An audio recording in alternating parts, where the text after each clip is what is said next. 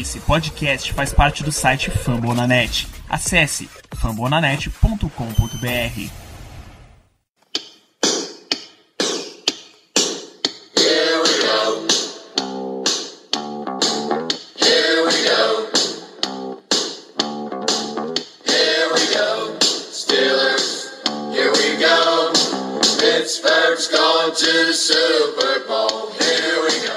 bem, pessoal, estamos começando mais um Black Yellow Brasil Podcast, episódio número 77 desse seu podcast do Pittsburgh Steelers, falando para todos os torcedores, direto do famonanet.com.br. Sou Danilo Batista, seu host, mais uma semana nesse podcast maravilhoso.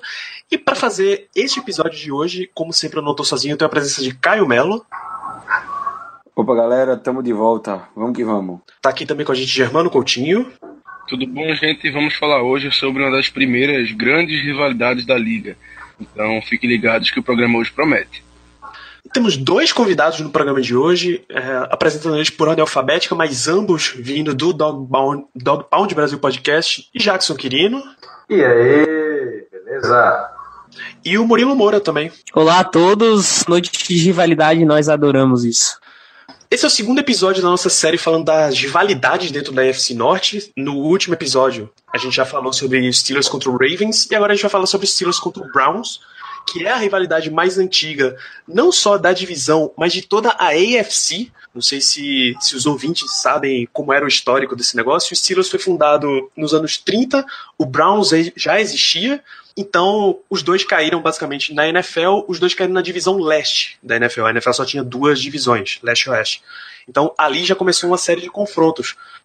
Depois disso, quando teve aquela fusão NFL-AFL, nos anos, no finalzinho dos anos 60, começo dos anos 70, tanto Steelers quanto Browns entra, no acordo passaram a jogar na Conferência Americana. Só três times da NFL, os Steelers, o Browns e o Colts, passaram para a Conferência Americana e os dois caíram na divisão central, a AFC Central. Então, essa rivalidade que tinha da divisão leste foi levada para a AFC Central. Então, mais uma série de jogos continua naquele, naquele momento.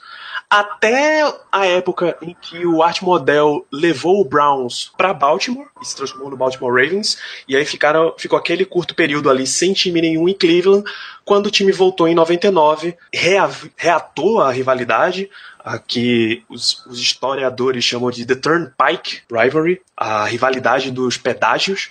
Então, aí a gente voltou a ter essa série Steelers e Browns, e o Browns já voltou direto na AFC Central, que posteriormente virou a AFC Norte. Então, histórico de confrontos de 1933, que foi a fundação dos Steelers, a 2018, são 86 temporadas, são 130 jogos, com 72 vitórias para os Steelers, 58 derrotas e nenhum empate. Isso dá um aproveitamento de 55%.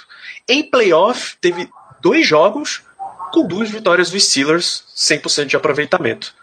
Para a gente ter uma noção mais ou menos de como esse confronto é bem longo, dá para a gente ir fatiando ele mais ou menos por década.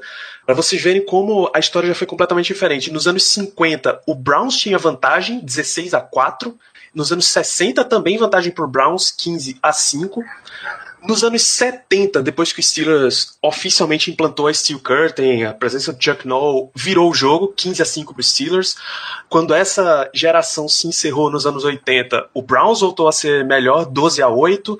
Os anos 90 voltaram para as mãos dos Steelers, 10 a 5. Nos anos 2000, 18 a 3. Nos anos, na década de 2010, 14 a 2. Aí o Steelers, desde que o, o Bill Cowher assumiu os Steelers, a rivalidade passou a pender completamente para o lado de Pittsburgh. E até porque o Browns foi sempre a franquia nova no pedaço. Não, época- épocas bem bipolares, né? Porque antes da NFL, a gente viveu na época do Jim Brown, a gente teve a vantagem. Logo após a vinda da NFL, a, a produção da liga, essa geração do Browns acabou. Logo depois veio a geração do Bernie Kosar, que ah, outra boa geração. Década de 90, a, a destruição teoricamente do, do Browns e desde isso acabou A- a- praticamente o século inteiro o século 21 tirando 2002 2003 onde teve eh, boas lembranças os Steelers dominou o século Exatamente. Tanto a era Bill Cowher quanto a era do Mike Tomlin são basicamente total para pendendo completamente pro lado de Pittsburgh e não pro lado de Cleveland. Em a maior sequência de vitórias do Browns são oito vitórias seguidas, tá? Entre 7 de outubro de 1950 e 22 de novembro de 53. Já a maior sequência para Pittsburgh é de 12 vitórias entre 2003 e 2009. E a sequência atual são 6 vitórias para os Steelers. Ou seja, três temporadas direto que o, o Browns não consegue roubar nenhum jogo dos Steelers, nem em Pittsburgh, nem em Cleveland. Vamos entrar de um lado mais emotivo desse, desse podcast. Começar pelos nossos convidados. Jackson, qual é a, a melhor memória que você tem do confronto Steelers e Browns?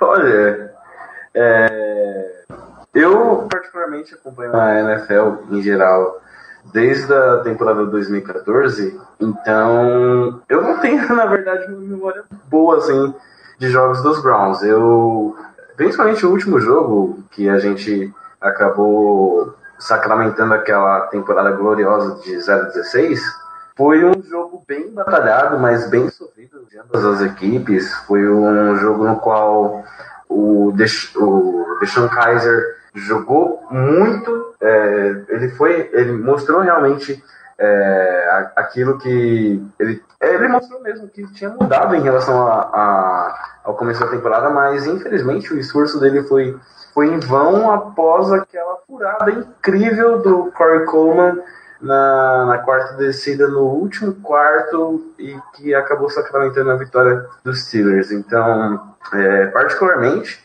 é, pelo que eu acompanho, eu não tenho assim uma memória muito boa de jogos, mas é, historicamente é uma rivalidade que tem muita coisa bacana para poder para a gente poder falar de ambos os lados. Murilo, quer que você você deve acompanhar um pouquinho mais de tempo. O que, é que você tem de mais positivo pro Browns nesse confronto?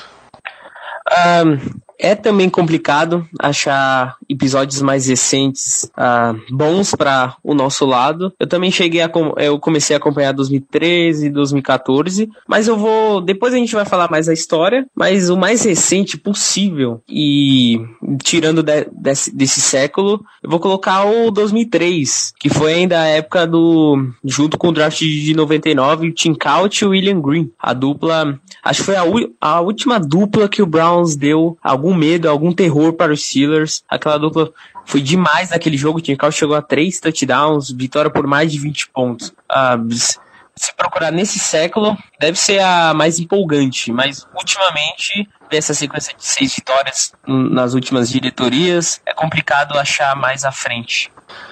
Lá, pelo lado dos Steelers, Caio, o que, é que você tem de mais, mais positivo na sua memória assim desse confronto?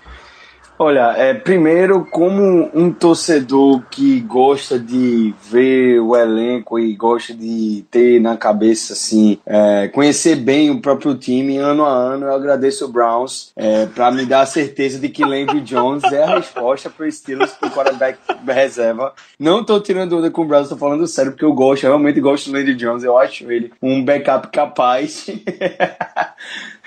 Eu sei que muita gente vai achar que isso é brincadeira, mas não é brincadeira, eu tô falando sério. Isso aí realmente é, é, me ajuda muito, mas eu acho que é, é o Browns é, já proporcionou alguns jogos assim. A maioria dos jogos ou, ou não tem muita graça, ou é um jogo muito disputado e o Steelers sempre ganha no final. Mas tem alguns jogos bem interessantes. É, acho que foi, inclusive em 2014, que o Steelers abriu a temporada contra o Browns e venceu no finalzinho. Acho que foi com o touchdown do Marcus Wheaton. Foi um jogo muito legal. É, teve também. Essa temporada também foi um jogo bem interessante. Foi um jogo que o Steelers ainda não estava se encontrando muito bem. Le'Veon Bell um pouquinho fora de ritmo. O Steelers foi lá e venceu um jogo bem legal. Geralmente, jogos com Landry Jones para assistir são jogos com placares altos e, e bem legais também. Esses, esse, o final da temporada passada dessa temporada. Então, assim, é, é, é porque eu acompanho os Steelers é, também de uma época mais recente, é, meio parecido com o Jackson. Então, eu não tenho nenhum dessa época do, de, de dos anos 2005 para trás, 2000, é, 2008. Não tem um jogo assim que eu lembro que seja tão eletrizante quanto talvez esse 2014 que eu tô citando. E aí, já, mano? Lembranças positivas desse, desse confrontinho. É, eu ia citar também esse jogo de 2014 que o Caio comentou. É, eu, na verdade, estava olhando aqui, eu lembro, eu lembrava do jogo de um modo diferente. É, eu acreditava que os Browns tinham saído na frente e que a gente tinha conquistado a vitória no finalzinho com um field goal. Mas pelo que eu tô vendo, é, realmente teve um field goal no final, mas que é, na verdade nós que saímos na frente, abrimos vantagem, eles empataram e depois a gente conseguiu ganhar o jogo. Então eu vou, eu vou por outro caminho. É, vai ser tanto uma memória boa como uma memória ruim. Eu vou explicar por quê. É, nesses últimos anos, nos jogos que, no caso, pra gente não, não valiam de muita coisa, é, a gente começou a, a botar o time basicamente reserva em campo. Quarterback reserva, é, a gente começou a tirar o Legion Bell, se é que ele estava machucado, e o Anthony Brown no jogo, enfim.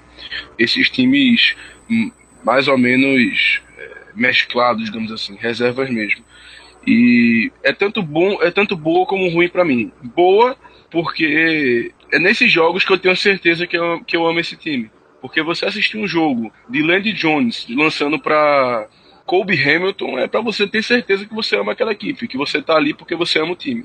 Então por isso a memória é boa. E ruim porque infelizmente a qualidade desse jogo, desses jogos é simplesmente péssima. Então é, é ao mesmo tempo uma memória boa e uma memória ruim para mim. É, eu tô, tô buscando aqui os três pelo menos os três últimos confrontos uh, de a temporada 2015 termina dia 3 de janeiro de 2016 com Browns 12, Steelers 28 em Cleveland. Quem foi? Ah, o Big Ben tava jogando, mas essa eu acho que o Landry Jones entrou, mas machucou. Não, era o Big Ben mesmo. Acho que o Steelers estava disputando, disputando vaga ainda. Uh, em a temporada 2016 termina. meu Deus, aqui. De 1 de janeiro de 2017, a última semana, com. Nossa, com, aí sim, é Landry Jones passando para DeMarcus Ayers, D'Angelo Williams correndo, Kobe Hamilton. É a, a, turma do terrão valendo. 27 a 24. Steelers 11-5, Browns 1-15. E a, a, última temporada de 2017 também terminou com, em jogo contra o Browns no Heinz Field com. Onde é que ele tá aqui? Com o um duelo de Landry Jones contra Deshaun Kaiser. Sim, pelo, menos, com, pelo menos dessa vez era Juju Smith-Schuster recebendo o passe, mas Stephen Ridley era o running back. Então, realmente os Steelers têm usado esses últimos jogos da temporada como a turma do terrão valendo, assim, valendo mesmo. Esse calendário também não ajuda nada ao confronto. Até começo de primeiro tempo do, do, da semana 1 é bom. Aí na semana 17 já tem um Steelers praticamente brigando já nos playoffs e um Brown já pensando no, no draft. Sim, sim. E é, só para pegar como parâmetro, por exemplo, é, tem dois, assim, dois jogos, três jogos na verdade, marcam muito eu peguei para assistir aquele dos playoffs de 2002, se não me engano, que o. Isso. Ele jogou no Heinz Field. Foi um jogo muito disputado. Foi um jogo que o time teve até a vantagem por boa parte da partida, mas acabou é, por um azar aí, tomando a virada. E outra partida interessante que, que eu lembro também é aquela que o Johnny Manziel jogou também no Heinz Field, é aquela famosa partida que ele vai fazer um lançamento e acaba fazendo um fumble contra ele mesmo, inexplicavelmente, não, não é difícil até entender como ele fez isso. E a outra partida é mesmo a da temporada passada que, é, na verdade, o time como um todo não era muito bom. E a gente, e o time já chegou naquela partida meio que, ah, vai, não vai, vai, não vai. E a partida teve seus altos e baixos, porém o time acabou, acabou falhando miseravelmente naquela última descida. Então, é, como vocês já disseram, são jogos realmente que a qualidade técnica parece que passa longe, mas a história é muito grande, é muito, é muito peculiar assim, em relação aos jogadores. E para ter ideia, a última lembrança é um Johnny Menzel sofrendo fumble. Aí, e sobre esse 2002, tem o vídeo completo no YouTube. Sim, desse sim. Jogando demais. E mais um azar do Browns, como foi o The Cat contra o Broncos. É, então, né, nessa do, nessa da, do playoff, na verdade, quem começou foi o Kelly Holcomb. E ele começou como titular a partida, inclusive ele assumiu o time na, na reta final daquela temporada por conta da lesão do Tim Couch. É, aí ele assumiu o time, quase conseguiu fazer com que o time fosse adiante na, na, na, naquela ocasião, mas aí na temporada seguinte é, foi um caos total. É impressionante. A temporada do Browns foi estável em um ano e na outra foi totalmente assim, uma lixeira em chamas. É, a ponto É. de. Foi, foi. A, a ponto de assim. é, o Colgan, o Holcomb jogar de maneira irreconhecível, ficar totalmente perdido e mais um rebuild acontecer.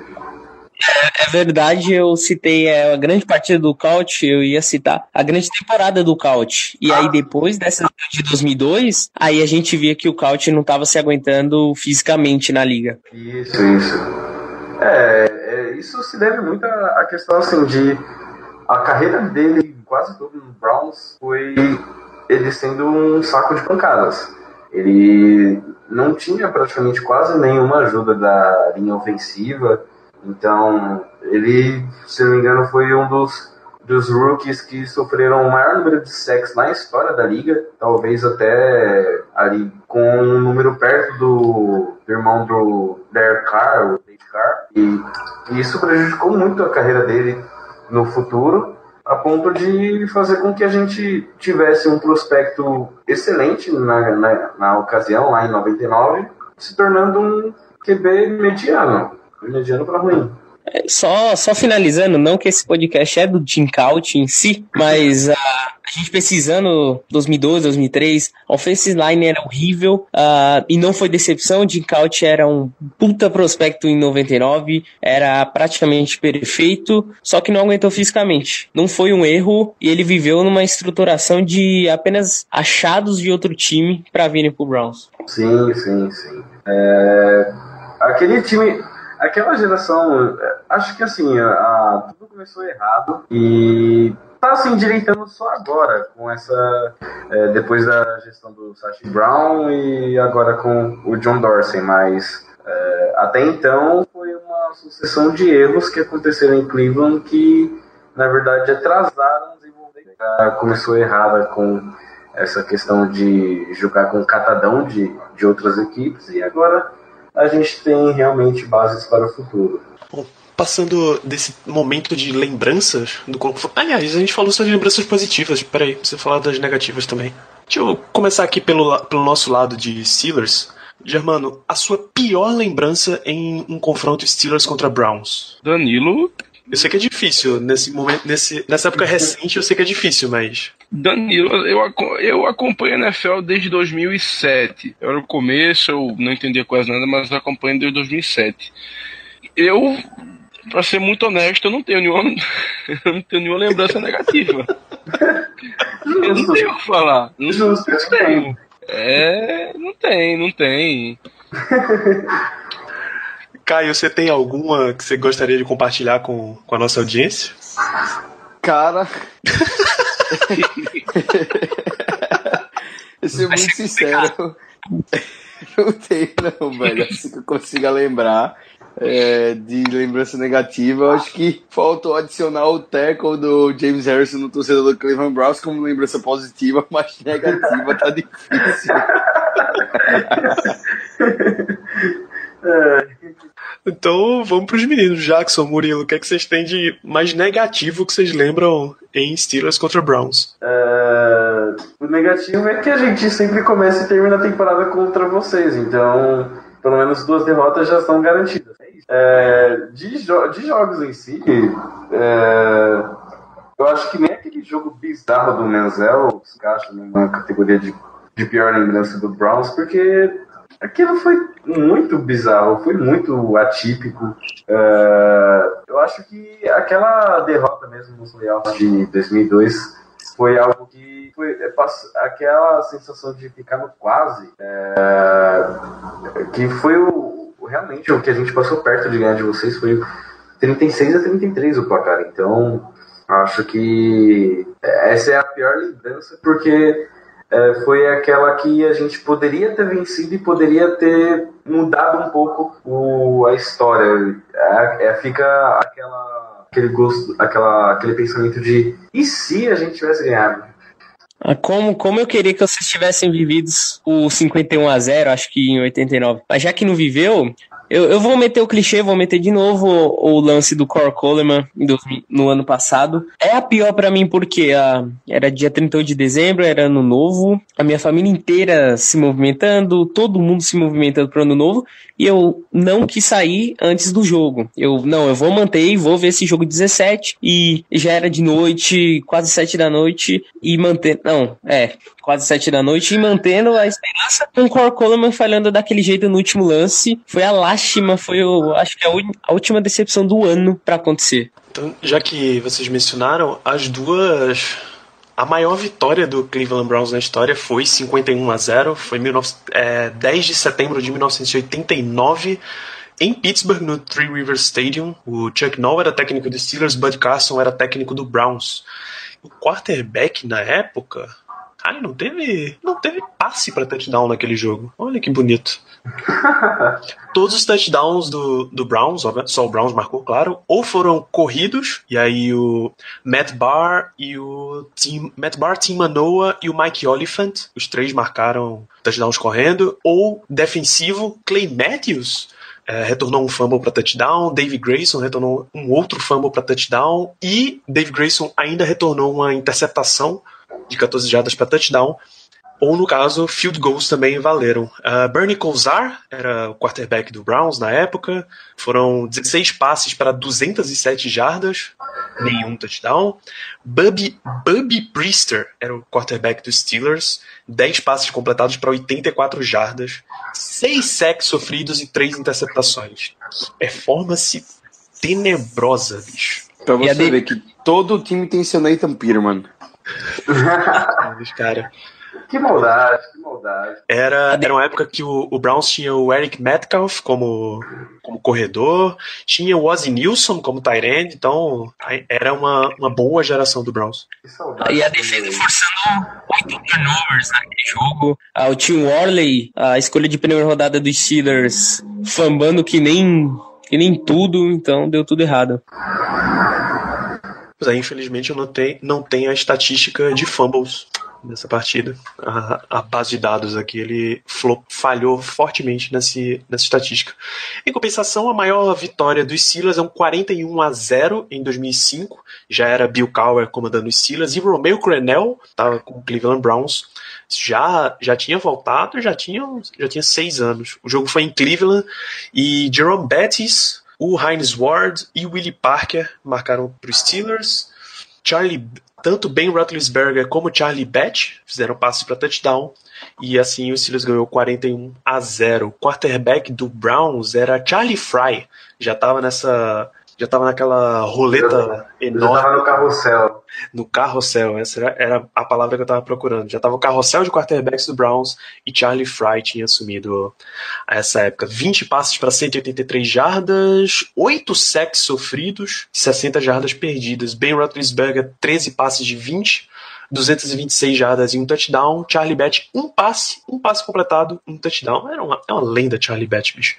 Uh, Willie Parker e Jerome Bettis dividiram as carregadas. O Heinz Ward era o principal recebedor. Heath Miller já estava lá também. Vê- Em, em termos de jogos marcantes, é claro que a gente vai lembrar desse confronto, desse último confronto em playoffs, em 2003. Foi 36 a 33 para os Steelers em Pittsburgh. A única outra vez em que os dois times se enfrentaram foi em 95. Pittsburgh Steelers 29, Cleveland Browns 9, também em Pittsburgh. Tá, nessa, nessa temporada. Steelers foi ao Super Bowl nessa temporada? Meu Deus. Eu agora perdi. Tipo, a temporada de 94? Tá, essa, essa porcaria. Super Bowl. Eu não era nem Não. nascido, então não tenho a mínima ideia. Não, o Super Bowl foi entre 49ers e Chargers. Então não foi essa que o Steelers Na dúvida, chuta 49ers ou Cowboys. É um dos dois vai estar lá. É, quero anos saber o 90. quê? esse.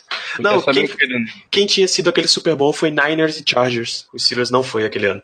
É, Ah. Mas em 1995 foi a primeira das duas vezes em que os times se enfrentaram em playoffs, 29 a 9 para os Steelers em Pittsburgh. Vamos ver se tem mais. Deixa eu buscar aqui. Qual foi o primeiro confronto entre os dois? Peraí. É, Foi em 1950, pelo que parece. 7 de outubro de 50. Esse aí eu também não era nascido. Então, Olha, nem meu pai era nascido, viu? é difícil, né? Então, 7 de outubro de 1950 era a semana 4. Nossa, os escudos dos times, cara, eram completamente diferentes. O Browns ainda era o, o duendezinho, o Steelers ainda era o formato de uma bola de futebol com um desenho de uma fábrica de aço no meio. Maravilhoso. Então, Steelers 17, Cleveland Browns 30, 7 de, setembro de, 7 de outubro de 1950 no Forbes Field. Otto Graham era o quarterback do, do Cleveland Browns, Lou Groza era o kicker. Então foi, foi uma partida maravilhosa. Joe Jerry era o quarterback dos Steelers. Primeiro confronto na história, vitória do Cleveland Browns. Ah, eu acho que vai ser meio difícil, mas vocês lembram de algum outro confronto que seja marcante entre os dois times? Ah, Danilo, complicado. Eu acho que, eu acho que, falando da rivalidade em geral, eu dei uma olhada, parece que o dono dos Steelers foi um dos dois únicos a votarem contra a, o remanejamento do antigo Browns para Baltimore. E, inclusive, o último jogo do, dos Steelers antes da, da realocação do Browns para Baltimore, o Pittsburgh jogou com uma faixa, parece marrom, ou uma faixa laranja, alguma coisa assim do tipo, em respeito ao antigo Browns. Olha só que bonito. Foram, foi o, o, o Rooney e também o, o Ralph Wilson, que era o dono do Buffalo Bills, as únicas duas franquias que foram contra essa questão toda. Então, a rivalidade Steelers e Browns, claro, a gente, pelo menos eu não tenho propriedade nenhuma para falar sobre é, o começo, anos 50, anos 60, por aí realmente eu não tenho propriedade alguma. Mas pelo que eu já li e pelo que eu já vi de relatos de torcedores, ela quase sempre foi uma, uma rivalidade é, muito respeitosa. Assim, claro, dentro de campo, aquela coisa de que quando os dois times estavam, não no auge, que eu, eu acho que não houve nenhum momento que os dois times estavam no auge, mas assim, quando os dois times eram pelo menos competitivos, sempre foi muito aguerrido. Os jogos sempre foram muito aguerridos. Mas sempre existiu é, um respeito entre os jogadores e principalmente entre as franquias, coisa que infelizmente é, algumas rivalidades hoje em dia, inclusive é, algumas dos estilos mesmo, não tem mais isso. Sim, sim.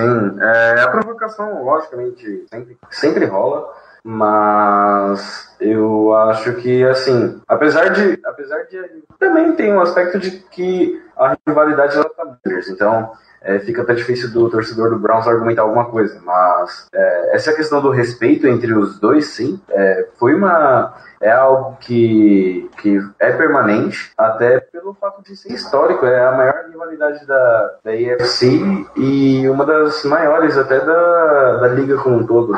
O, o torcedor do Browns, ele, ele leva essa rivalidade não com ódio, ah, até porque você vê a, a história do Browns, né? O Browns nos anos 50, ela, ele tinha uma grande rivalidade com o New York Giants pela, pelo domínio da divisão leste. Foi para os anos 60, o Dallas Cowboys foi o grande rival de Cleveland, quando o próprio Dallas bateu o, o Browns do Jim Brown em 66 e 67. Em 80, o Denver Broncos chegando em muitos momentos decisivos com o Browns era o grande rival. Ah, e o Steelers ele, ele virou pro torcedor do Browns uma rivalidade pelos bons momentos que o torcedor relembra do passado. O torcedor olha e vê o último jogo do Brian Saip com a performance de quatro touchdowns. Um, ele vê o David Meyers saindo do banco para liderar uma vitória que era rumo aos playoffs em 76. Ele lembra do Bernie Kosar ganhando um jogo na prorrogação uh, contra aquele True Rivers Jinx. Então, pelos bons momentos que o torcedor lembra, ele criou essa rivalidade. Não é a rivalidade de ódio, como se fosse um Bears e Packers, mas é a rivalidade de história. Sim, sim, sim. É, eu acho até que o, os Browns, eles, eles até tentam, é, agora com essa, com essa parte de reconstrução e tudo mais, com as bases formadas para as futuras temporadas, a perspectiva do, do torcedor é muito mais otimista em relação a, as, aos jogos do que se você pegar uns dois anos atrás. Então, uns dois anos atrás, por exemplo, a gente não tinha essa, esse pensamento de que ah, a gente pode pedir o jogo, não sei o quê. Agora não, agora a gente pensa em jogar e possivelmente até ganhar. E os jogos, os jogos em si não são tão difíceis assim. Só pra terminar, só, eh, só completando aí, não gostar mesmo, não gostar, eu acho que é unânime aqui nesse grupo. Ninguém gosta do Baltimore Ravens, né? Não, não. O único que eu não considero rival, acho que é o Bengals. Só tá lá por ser da divisão. E eu acho que. Incrível que eu, eu também, dando uma olhada, vi que o Bengals considera o próprio Steelers como o maior rival. Mas eu acho que a recíproca nem é verdadeira. Nem um pouco. Nem um Não, pouco. sem dúvida, sem dúvida eu considero o maior rival hoje do Steelers o Ravens. Hoje. Mas essa situação de rivalidade, ela é, é passiva aí de mudança, né? Ela é muito momentânea. É, eu creio que, historicamente, se a gente for analisar, deve ser o Browns mesmo. Sim, sim. E até mais, mais recentemente, principalmente depois que o, o Bengals virou nesse esse time. Vocês vão entender quando eu digo físico, é, começou a pegar mais o jogo entre Steelers e Bengals. Não era. Era um jogo mais normal da, da temporada, não era tão aguardado assim, que as, as TVs queriam colocar em, em prime time, porque sabia que ia dar alguma coisa e tal. Era um jogo mais, mais tranquilo de meio de temporada. Bem, e sobre a rivalidade do Browns, eu agradeço aí o Browns até hoje por ter liberado o Joe Hayden para os Steelers. Fica aí o meu agradecimento ao Cleveland Browns. Ah, já, não precisa agradecer não, a gente que fica feliz por isso. É porque assim, o Joe Hayden, ele, assim, falando da minha visão, é, é um jogador veterano, é um jogador que tem qualidade, óbvio, não é à toa que ele foi pro, foi pro Pro Bowl várias vezes, mas é um jogador veterano que já estava deixando a dever um, já estava devendo um pouco em questão de rendimento no Browns. É, inclusive, ele, ele era titular do time, mas não tinha muita concorrência. Ah, daí, na última temporada, veio o, o McCory e assumiu a posição. Jogou de maneira regular, porém um pouco melhor do que o Joe Hayden, mas é, de qualquer forma a gente sentiu um pouco a falta do Hayden, mas ele ele estava mais no time pelo fato da história que ele tinha construído do que em questão do, da atualidade, da, do rendimento atual dele. Mas como que ele como que ele foi aí no pelo lado do, dos Black and Gold? Hayden é maravilhoso, cara. Deu uma, uma consertada absurda, ao contrário do que várias pessoas esperavam, que ele já vinha vir velho e acabado. Nada disso. Foi exatamente o que, o que ele, ele continuou basicamente o que ele vinha fazendo pelo Browns.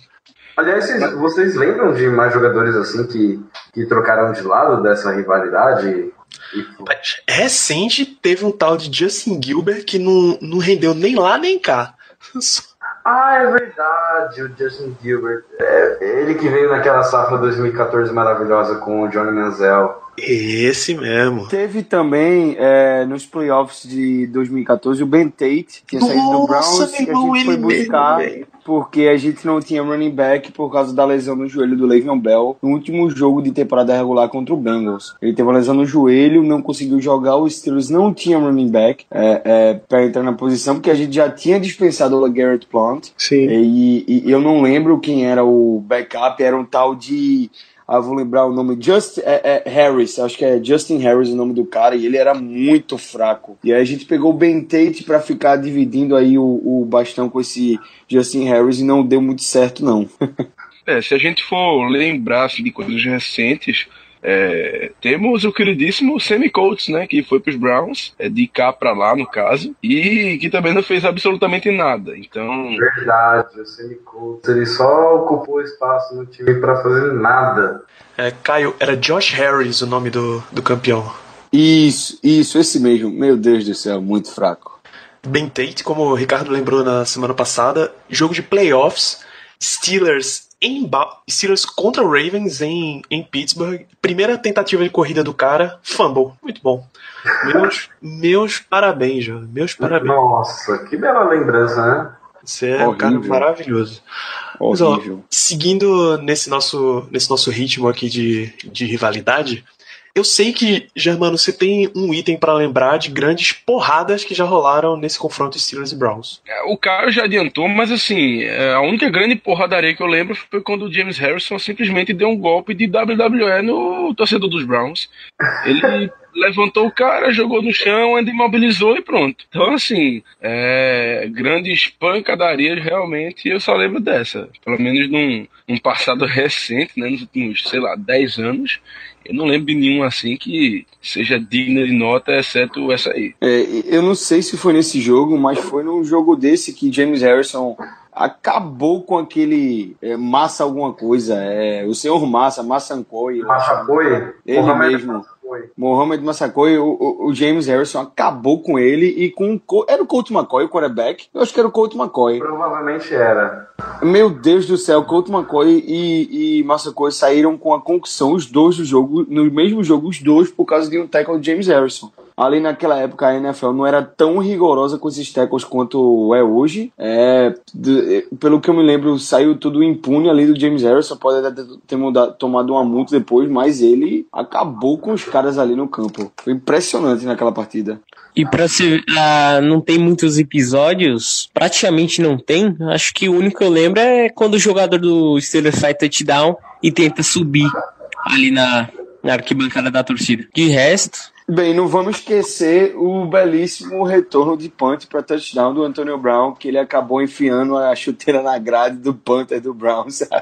Aquilo ali também é memorável. Ele até hoje tem um quadro no- na casa dele desse pisão na, no, no- na grade do, do Panther do Browns ali. Peraí, quem tem o quadro? Antônio Brown. O Antônio Brown tem um quadro da, da imagem. É verdade, tem isso ainda. O Antonio Brown É. Spencer Lanning, o nome o da Antonio criatura. Brown deu um coice no Spencer Lanning. E o pior foi totalmente desnecessário, porque eu lembro bem desse lance. Se o Brown tivesse cortado para a direita, era touchdown na certa. Não.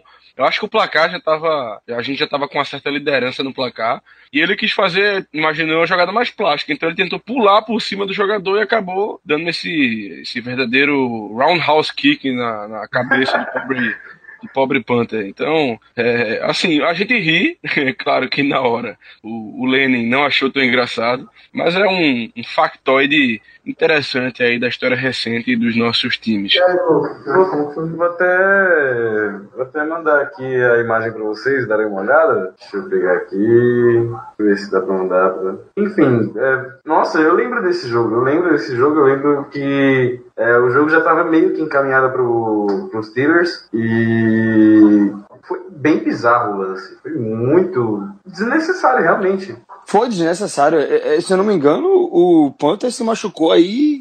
Foi, foi séria a lesão do Panther, eu não tenho certeza. Eu não sei se estou lembrando certo, mas eu acho que ele sofreu uma lesão é, complicada com essa, essa jogada aí. Não Bem foi não. Brown. Foi não. Quem, quem sofreu lesão séria foi o cara dos Bengals, que aí ele quebrou o maxilar, mas eu acho que não foi o cara dos Browns, não. Então eu devo estar confundindo mesmo. Mas eu também não tenho certeza não. Eu sei que teve uma lapada no cara dos Browns e teve uma lapada no cara dos Bengals.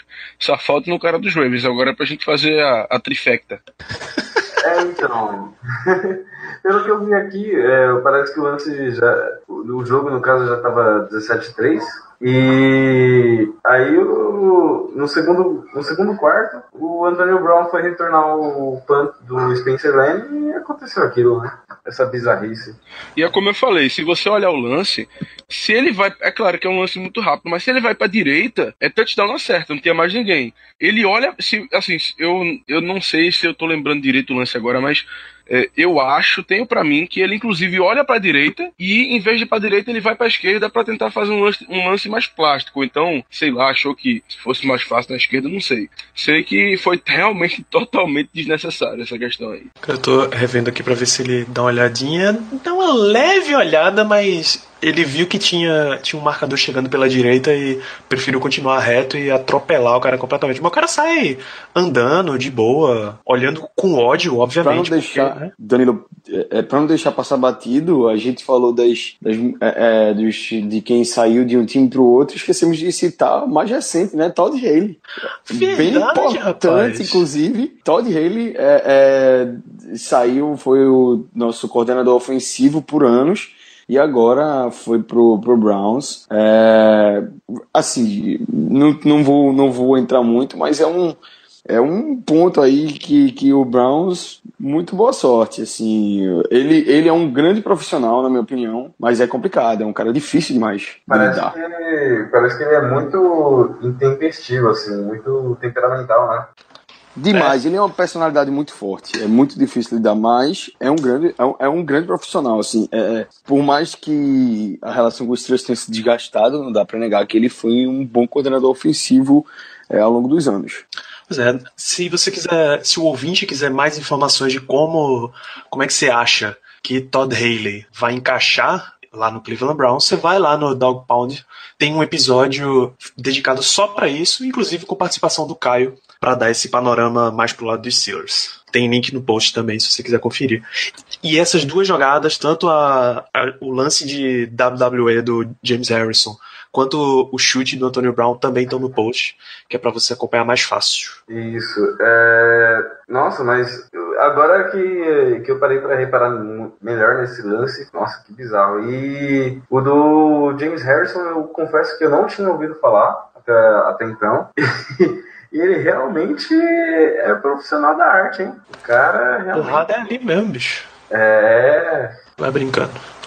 Então, já que a gente mergulhou bastante aqui no passado, mesmo que o passado recente não seja, não seja muito equilibrado, vamos falar do futuro de expectativas para esse ano de 2018.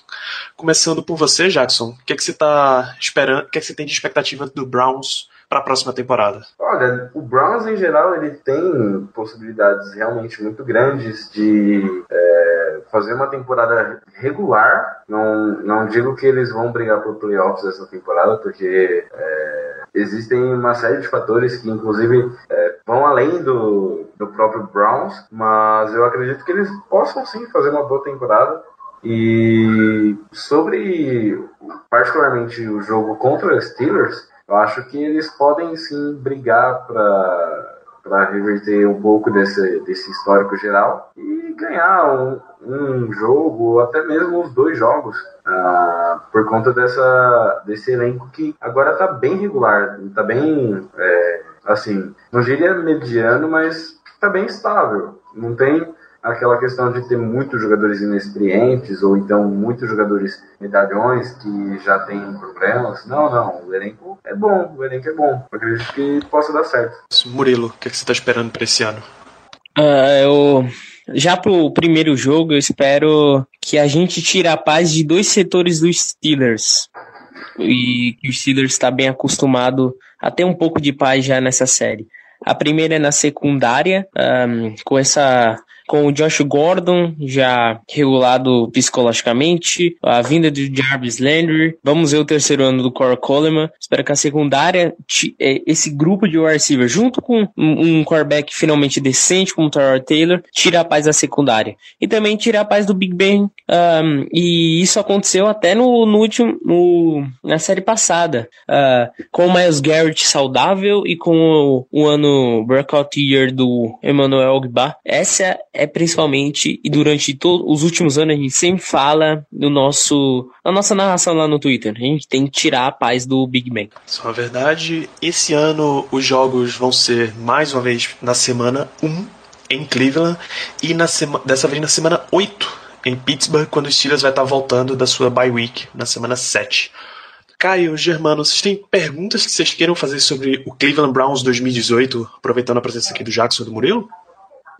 Pai, eu tenho uma aí é, para eles. Eu converso bastante com um dos, um dos colegas aí deles que eles conhecem, é, é, é Roberto Dantas, que é um torcedor do Browns, não sei, é, é, é tá, tá, tá na, participa do Dog Pound BR e ele comenta muito e é um cara muito, muito prospectivo em relação a o Tyrod Taylor. Se eu fosse torcedor do Browns, eu queria que o Baker Mayfield assumisse o assumisse o bastão o mais cedo possível e com o máximo de controle possível desde o início. Vocês veem isso assim dessa maneira é, que eu vejo ou preferem que o Tyrell Taylor tenha o seu tempo à frente do time, que o Baker Mayfield sente um pouco, fique no, no banco de reservas, observe mais, aprenda um pouco mais, estude um pouco mais, para depois, é, quem sabe na próxima temporada, no final da temporada, caso a temporada não seja tão boa, ele assumir o bastão. O que, é que vocês acham em relação a isso? Assim, eu, se eu fosse torcedor do Browns, eu estaria querendo meu first overall para estar tá startando na semana 1 contra os Steelers em casa e mostrando a que veio. Uh, quer começar aí, Murilo? Uh, assim, uh, eu precisaria e eu quero ver demais os jogos de pré-temporada. Uh, eu acho que o Mayfield não vai sentir psicologicamente a NFL de começo, até porque ele mostrou em Oklahoma e o, e o, e o ar do college ele já é propenso a te destruir psicologicamente. O clima do estádio, você já vê isso. Eu acho que o Mayfield não vai sentir isso. Eu quero ver o dentro de campo dele, né? Ele vindo de uma Spirit Offense. Dependendo do que for a pré-temporada, ele mostrar que tá preparado, eu também seria de acordo. Uh, mas também a ideia do Tyler Taylor, titular, é ótima, porque é um quarterback que já vive a NFL, é um quarterback conservador, eu acho que ultimamente o Browns estava precisando demais de um quarterback conservador, uh, poucas interceptações, um jogo mais calmo e administrar melhor o ataque. Uh, então, eu entendo muito a ideia do Tyler Taylor, e para o Mayfield, eu queria ver o seu jogo na pré-temporada, mesmo não tendo as defesas principais, ele mostrando dentro de campo que ele já tá num sistema de NFL, eu seria de acordo dele na semana 1. Uh, por mim, eu acho que, pelo que eu tô lendo do, dos reports do, do, dos treinos do Mayfield, ele ainda tá se acostumando com a velocidade do jogo na, NFL, ele ainda tá se adaptando com as leituras de jogadas, as leituras de defesas e tudo mais. E apesar da, da, de, ele, ele ter qualidade e a, e a gente perceber isso no dia a dia,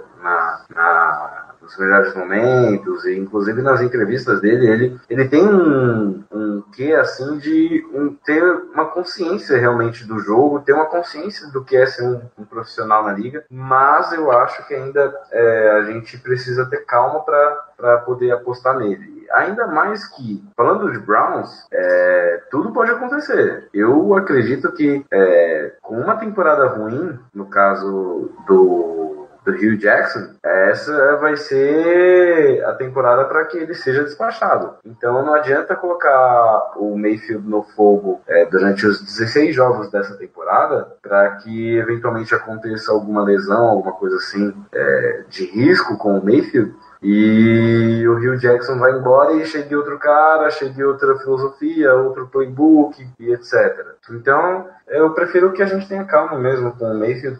É, muito provavelmente ele não vai começar na, na semana 1. E eu acho, eu tenho quase toda a certeza de que ele não vai começar a jogar contra o Steelers na semana 8. Até porque o, o Tyrell Taylor, ele é um QB de qualidade. E o Mayfield até mesmo, apesar de não, não ser da natureza dele, ele se propõe a, a, a assumir o papel de reserva é, que vai aprender mesmo o, o jogo, a filosofia do, do que é ser um quarterback de NFL durante a temporada.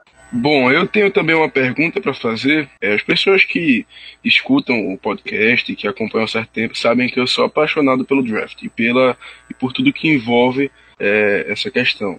É, assim, eu gostei bastante do que do, das movimentações que vocês fizeram antes do draft, enfim, Eu realmente gostei das adições que vocês fizeram. Mas uma coisa me deixou, pelo menos na hora, muito perplexo. É, assim, com o passar do tempo, eu não é que eu tenha aceitado, mas eu, eu consegui compreender mais o porquê disso. Mas como isso me interessa bastante, eu queria saber a opinião de vocês depois desse tempo todo. Ou seja, que já deu para esfriar a cabeça, que já deu para pensar mais no assunto.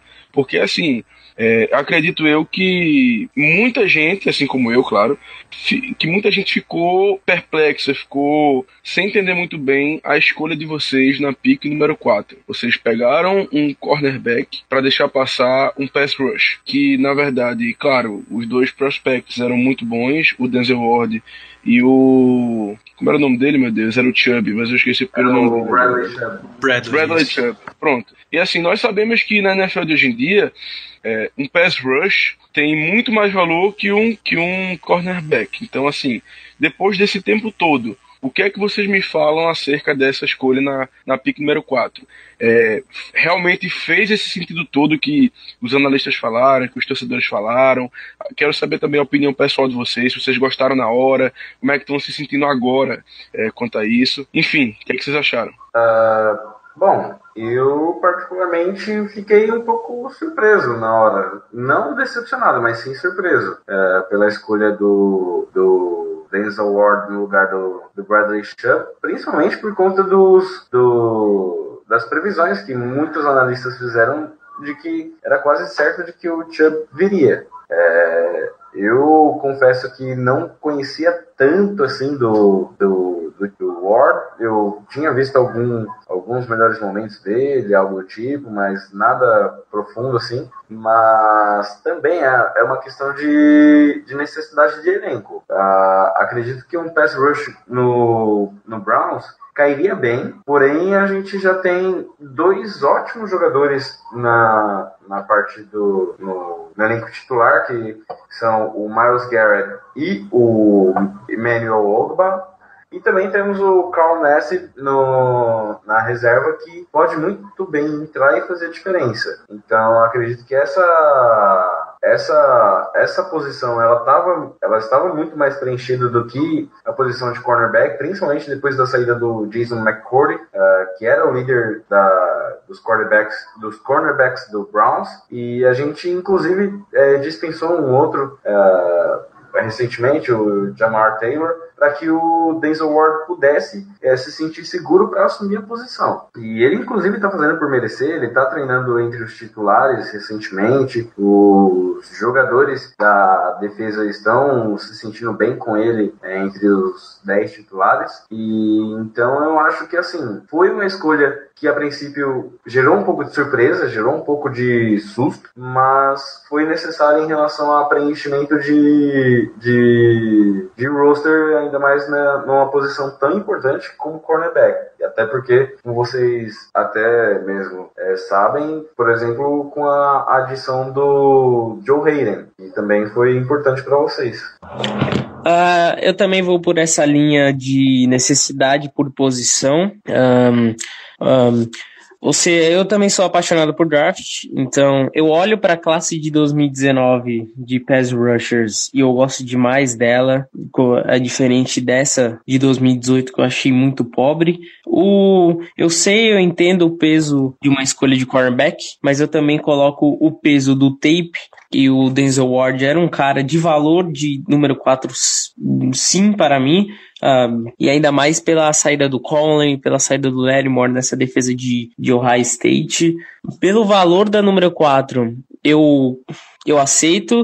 Uh, pelo valor de cornerback, eu também aceito porque era, era, um, era um maior problema do que pass rusher. E isso se pensa demais também para divisão, porque a, a já é um problema para o Big Ben esse pass rusher. Agora a gente tem que também fazer efeito no outro lado do campo, lá na linha de secundária. Eu fiquei surpreso sim, mas eu não critiquei. Perfeito, perfeito. Abrir o espaço também para o contrário. Jackson, Murilo, vocês têm alguma pergunta que vocês queiram fazer sobre os Steelers, aproveitando a presença de vocês aqui?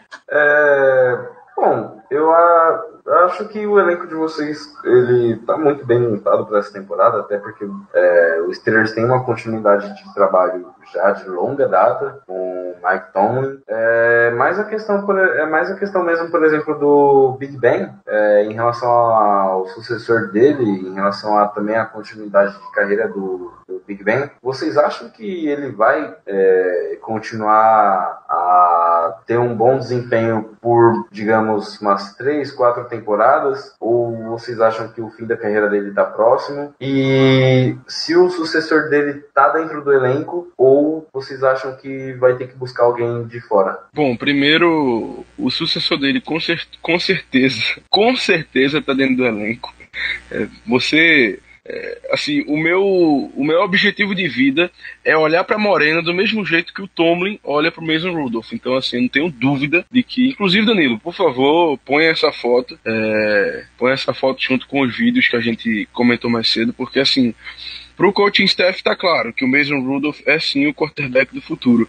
É, em relação ao nível do Big Ben, eu acredito que ele consiga manter esse nível por, não sei, uns 3, 4 anos. Eu realmente acredito que ele consiga. É, assim, eu não eu procuro não, não, não dar tanto valor para isso, mas nas fotos que eu vi até agora ele tá parecendo bem mais magro. É, assim, o, nos últimos anos ele teve essa mania de emagrecer nessa época do ano, training camp, e chega na temporada ele tá meio que no peso normal dele. Mas acredito eu que se ele realmente quiser e não tiver nenhuma, nenhum tipo de lesão mais séria, ele consegue manter esse nível por mais quatro anos.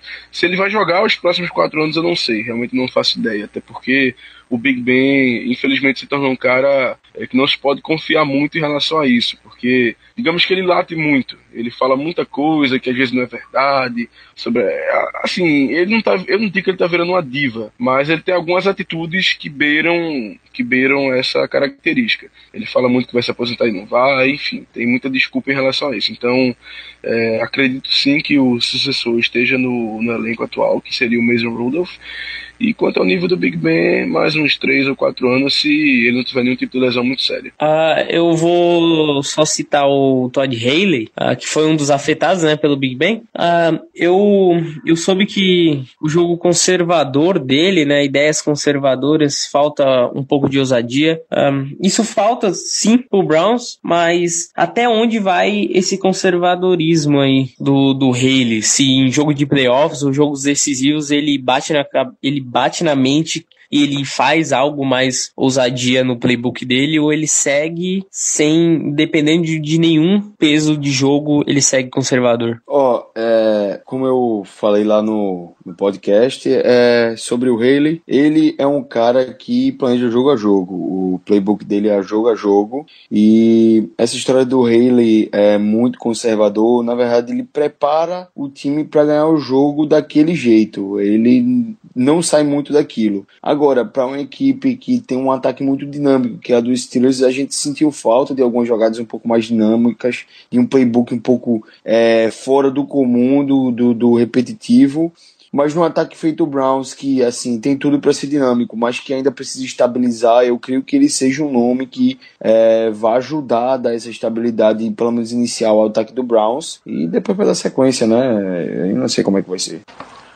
Até, foi até o que aconteceu com o Steelers mesmo. Ele foi muito bem ao dar o primeiro passo para a renovação do ataque dos Steelers depois do Bruce Arians, mas a, a parte final já não era tão, tão legal. Já que a gente está aqui nas perguntas, vamos fazer a pergunta, trazer as perguntas da nossa audiência. O nosso amigo Ricardo fez o, fez o grande favor de solicitar para que vocês mandassem perguntas e aqui elas estão. Hoje a gente tem duas.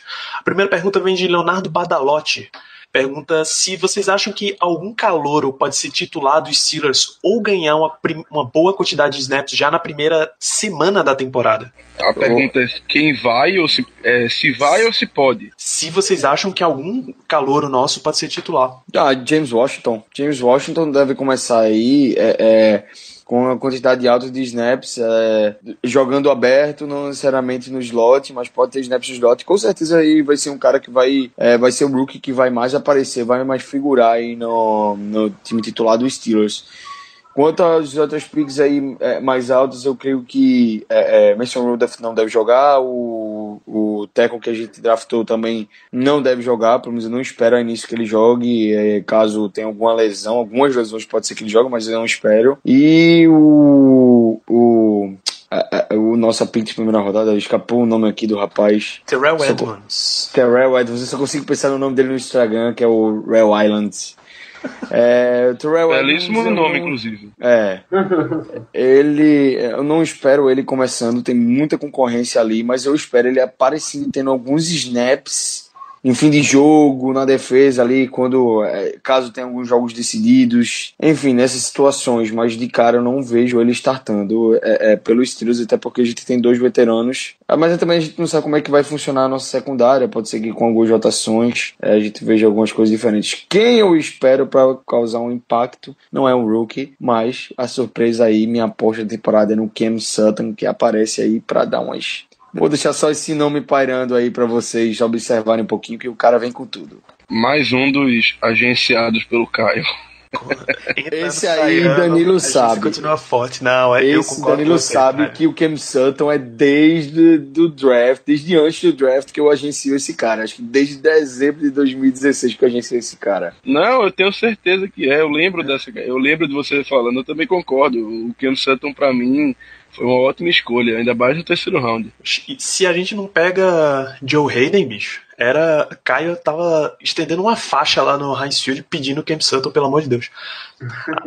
A segunda pergunta que a gente recebeu aqui foi do Felipe Amorim, perguntando que se com a quantidade de safeties que a gente tem, se vocês acham que algum deles vai ser usado como money back, é o linebacker misturado com o safety, essa posição híbrida que a NFL tá adotando nos últimos anos. Sim, é, Com certeza. vários, temos vários jogadores que são capazes de desempenhar essa função. É, e eu não vou nem dizer dos, entre aspas, dos três titulares. Eu, eu- assim, eu vou- botá-los no mesmo grupo, que seria o Terrell Edmonds, o Sean Davis e o Morgan Brunette. Então, é, assim, se for para ficar de olho alguém para especificamente jogar essa posição, teria que ser o, o Marcus Allen, que foi nessa escolha de quinta rodada. Então, é um cara que, assim, pra mim, eu vejo que ele foi draftado para isso, para entrar em situações específicas, se é que ele vai entrar, né? Mas se ele realmente tiver tempo de jogo, pra mim ele vai entrar em situações específicas onde ele possa atuar, feito o, o Money.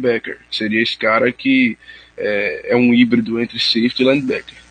É, claro que um dos três, um dos três principais vai desempenhar a função uma hora ou outra na temporada, mas assim, se tiver alguém para apontar especificamente aquele cara que vai ser isso, eu diria que é o Marcos Allen.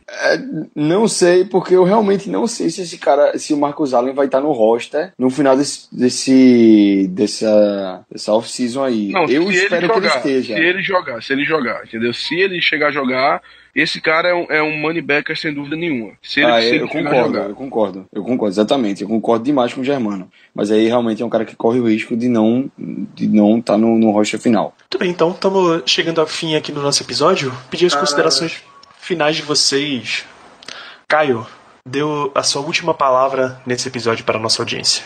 É, foi um podcast aqui voltado para a rivalidade de Steelers e Browns. É, o Browns é uma equipe que desenvolveu uma, uma rivalidade com os Steelers ao longo dos anos é, histórica. Diria até aí que historicamente é um- é seria a maior rivalidade é, dentro da nossa divisão. Mas aí a minha expectativa para essa temporada é que, se tudo der certo, se o Browns não virar o capeta aí do. O próximo capeta que ninguém. O próximo Jaguars que sai, surge e aí vira um timaço de uma temporada para outra. Eu espero que a gente consiga ganhar duas vezes do Browns nessa temporada, inclusive aí na abertura, obviamente, né? É uma vitória. Espero que a gente consiga uma vitória tranquila. Agradeço demais aí a galera do Dog Pound BR. Eles me receberam muito bem lá no, no podcast, receberam a gente, né? E a gente é, trouxe eles pra cá e valeu aí pela, pela participação de vocês aí. Vocês são muito bem-vindos aqui. Vamos lá, Germano, suas considerações finais no episódio de hoje. Bom, primeiro eu também gostaria de, de agradecer a presença dos amigos. É sempre bom quando nós recebemos é, torcedores de outros times, de é, integrantes de outros podcasts também. Acho muito interessante essa, essa troca de informações que a gente tem. É, considerações finais eu tenho duas. Primeiro que eu estou muito ansioso para essa temporada, não só pelos Steelers, mas também pelos Browns, porque acredito eu que esse é o melhor roster que eu lembre deles tendo. É, são vários jogadores de potencial. É, o Miles Garrett, que sinceramente para mim vai ser uma estrela na NFL. Então, assim, eu, eu vejo. É claro que de 0 a 16 é muito fácil você melhorar, mas assim, eu vejo um pulo significativo de uma temporada para outra. Eu realmente acredito que esse time dos Browns vai, vai nos dar algumas surpresas durante a temporada. Espero que, essas, que uma dessas surpresas não venha contra a gente. Mas acredito eu que realmente esse roster aí tem um, futuro bem interessante pela frente. E minha segunda consideração final é que eu considero um verdadeiro ultraje o nosso queridíssimo Zé Brasiliano não está presente hoje, ainda mais em um podcast cujo tema é o Cleveland Browns. Eu apenas deixo é, esse singelo comentário. Verdade. Então, Jackson, Murilo, o espaço é de vocês. Uh, Despeçam-se da, da, nossa audiência, deixa o recado onde eles podem encontrar vocês. E, mais uma vez, muito obrigado pela presença. Uh, agradecer o convite, é sempre bom falar da divisão. Uh, ultimamente não tá tendo boas lembranças desse, desse confronto, mas a gente teve demais. E é muito bom pesquisar grandes momentos do Browns contra os Steelers no século passado. Uh, encontrar a gente lá no Twitter, DownPoundBR. A gente também tá no um dos componentes do Fomonanet, então nosso podcast está vivo lá. É, é, é, essa, essa, essa temporada de off-season é, é, complicada, né? Não tem muitas notícias, ainda vai vir treinos pré-temporada, mas em, enquanto isso a gente vai tentando seguir nesses assuntos. Ah, queria agradecer pelo espaço cedido por vocês. É muito legal falar um pouco sobre rivalidade, um pouco de história, um pouco de curiosidades dar um pouco de risada também sobre as situações engraçadas que já, que já tiveram nesses jogos. E espero muito que a gente consiga melhorar bastante em relação ao 016. Eu acho que pior que 016 não fica. Ao contrário do que já dizia o famoso Tiririca, pior do que tá não fica. Então, eu acho que a gente pode sim evoluir. Não acho que a gente consiga chegar a ponto de é, ser, ser assim, os o time para ficar nos playoffs e tal, mas a gente pode realmente chegar longe. E quem sabe até dar uma cutucadinha no jogo da primeira semana, no jogo da semana 8. Vai ser, seria muito bacana para poder tirar um pouco dessa zica, né? E já faz um tempinho que o Browns até não vence em jogos de estreia, mas é, quem sabe 2018 não seja o ano da virada. No mais, é só isso mesmo. Um forte abraço e muito obrigado pelo, pelo espaço. Então a gente quer agradecer a presença de vocês. Se você, amigo ouvinte, não quiser ter uma temporada 016, não quer que este podcast fique 016, você vai lá no iTunes, deixa tuas 5 estrelas, manda uma avaliação sincera, um review sincero pra gente. Segue lá o Black Yellow BR no Instagram, no Twitter e no Facebook, arroba Black Yellow BR. Entra lá fambonanet.com.br barra Black Yellow Brasil para acompanhar o conteúdo dedicado ao Pittsburgh Steelers que a gente vem publicando. A gente não tirou uma férias de um mês ali depois da temporada, mas desde então a gente vem trabalhando pesado, produzindo conteúdo sobre Steelers para vocês. A gente volta daqui a 15 dias falando sobre ainda nessa série de rivalidade, falando sobre o Cincinnati Bengals. Um grande abraço a todos vocês e até a próxima.